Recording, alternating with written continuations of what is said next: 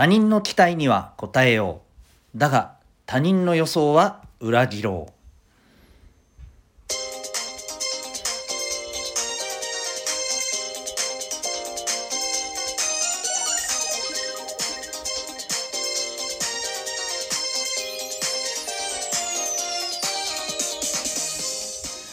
皆さん日々行動してますか？小中高生の生きる力ジオ学校今日もホームルームお届けしてまいります。ナビゲーターは親子の学びとキャリアのコーチデトさんです。小中高生のオンライン教室みんなで自主学も運営しております。この番組では小中高生の皆さんに勉強や将来人間関係などの悩み解決に役立つ情報や日常がちょっぴり楽しくなるエピソードをシェアしています。また10年後社会に出るのが楽しみになるくだけ生きる力ジオ授業もメンバーシップにて放送しています。月額たったの800円。成功する人の習慣人間関係が楽になる心理学お金の稼ぎ方仕事に強くなるコツ自分で学ぶ方法など学校や塾のカリキュラムでは勉強できないテーマを、えー、聞くだけで学ぶことができます。小中高生の皆さんにはもちろんお母さんお父さんと一緒に学んでもお得な内容です。興味がある方はメンバーシップご登録ください。今回のテーマは誰かの行動に感動させられたことありますか？というテーマでいきたいと思います。はい感動させられたことありますか？あるいは感動させようと何かまあ例えばサプライズとかですね仕掛けたことありますか？みたいなお話でございます。どうでしょう、えー、そういう経験ありますでしょうか、えー、例えば誕生日思わぬサプライズねお友達からのサプライズですごい感動して思わず涙してしまったりとかねあるいは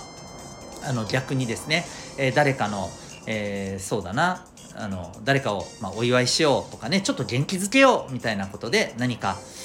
うん、をやってね、えー、何かちょっとこう準備してそれを仕掛けてでうまくいって感動してくれてみたいなことありますでしょうか？はい。えー、ちょっとですね後ろでゴーゴー飛行機が飛んでるので ちょっとうるさいと思いますがはい、えー、すいません気にせずお聞きください。でですねえっ、ー、とそんな経験をちょっとこう振り返ってみてまあこの感動することももちろん大事なんですけれどもやっぱり感動させる力感動させられることって僕はすごく持ってた方がいい力だなっていうふうに思っていてですね、うん、まああの別にね将来にもちろん役に立つっていうこともあるけれど別にあの今だってすごくそういうことできるような人になりたいなって思いません？自分にとって大事な人友達とかね家族を、ま、感動させてすごい喜んでもらって嬉しいじゃないですか。うん、誰かをやっぱり喜ばせることってあの何かをギブしてるねあげているだけではなくて実はもらったりしてるんですよね感動させる方もね。うん、本当にすごくあの大事な行為だと思うので、うんえー、ぜひそういう意味でも今日の内容を聞いてもらったらと思うんですけどじゃあ感動させるってさどういうことなんだろうか。うん、まあもっと言うと何を何があると人は感動させられるのかどうでしょう？皆さん考えてみませんかね？自分が感動した時のことをちょっと思い出してみてください。なぜ感動したんでしょうね？何があったから感動したんでしょうか？いろいろ人にはあると思うんですけどそれぞれね。今日僕が皆さんに伝えたいのは感動させられることってですね予想や期待を超えてきたことじゃないかと思うんですよ。でそういうものってやっぱりおすげえってなるしもちろんね全員が全員そうなるとは限りませんよ。だけどそういうふうに感じてくれた人が感動するわけじゃないですか。このぐらい面白いだろうなこのぐらいのことなのかなって思ってたことがなんとそれをねさらに上回ってきたらはあってなるわけじゃないですか。そういうことだと思うんですよね。でそうだな最近の例えで言うとですねまあ私の経験なのでこれあくまで私の個人的な感覚で言いますけれどそれこそこの間スタートした「鬼滅の刃」アニメ遊郭編の第1話なんかほんとそうだったんじゃないかなって思うんですよね。極端な話もう「鬼滅」の人気なんてもうだいぶ経ってるじゃないですか爆発してから。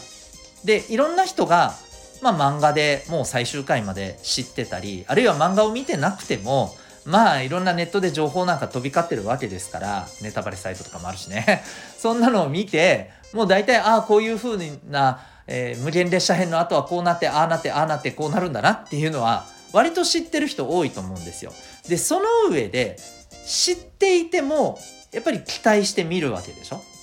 今からアニメでストーリーは分かってるわけじゃないですか。でもやっぱ期待して見るんですよ。それが漫画からアニメになった時こんな動きをするのかなこんな風に演出してくれるんかなおおどうなんやろうなっていう風に期待してみるわけでしょ。で正直これはあの僕はこう思ったんですけどこの間の第一話僕ももう遊郭編なんてあの娘が漫画漫画を全巻買ってしまいましたんでですね 見て知っているんですよ。うん、だけどすげえなって思いました。うん、特にあの、まあ、見てない人にとってはちょっとネタバレにならないようにちょろっとだけ言うと最後にオープニングのね曲が入ってくるんだけどあそこに持っていくまでの流れとオープニングの映像と曲とのあのマッチアップなんかすげえかっけーって思いましたよ。うん。あの正直無限列車編が終わってああ煉獄さんってなってる人たちがさああこれでおおおもろそうやなとあの期待にねボーンとこう傾くような予想を超えるようなね作りだったんじゃないかななんて思ったりしています。まああのもちろんね人それぞれ見た感想は違うと思うんですけど僕は少なくともそういうふうに思いましたね。あの第1話特にこの第1話の後半から終盤の部分はね。あなんかすごいこうあの知ってる人でもおお見たくなるなと思わせてくれるような映像と演出だったなと思ってます。ああいう風にですねえっ、ー、ともう期待このぐらいの期待はされてるだろうなっていうことをさ予想してさそれをさらにどうやって超えるのかどうやったらうおって思ってくれるのかこれを考えて練ってこう出していくっていうことだよね。あ本当これはもうプロだなってすごくねあの思いました。うん、え皆さんはね、まあ、あのどうでしょうか？他に自分自身の経験でそういった予想してたことを超えてきたからああすげえ嬉しい感動したっていうふうに、えー、思ったことあるんじゃないでしょうか？で皆さんがこれから誰か自分にとって大事な人を感動させたいなって思った時にその相手がどれぐらいのことを予想していてじゃあそれをどうやって超えたろうかな？どういうことしてあげようかな？どうやったらもっと喜んでくれるかな？っていうことを一生懸命考えてもちろんねそれが 見事当たるかもしれないしああれ？滑ったぞ？ってなるかもしれないですがまあまあまあまあそれも経験じゃないですか。ね滑ったら滑ったでですよ。あの何が問題だったかっていうところを確認して次につなげりゃいいだけの話だし少なくともね一生懸命さ予想を超えるようなことをしようとしてさ何かを準備したんだっていうことは伝わるじゃないですか。うん。ね。もちろんね、その上で、うん、ガツンと感動してもらう方がさ、一番いいんだけどさ。うん。まあ、あの、そんな風に試行錯誤というかね、の転ぶことも経験しながらですね、どうやったら人を感動させられるか。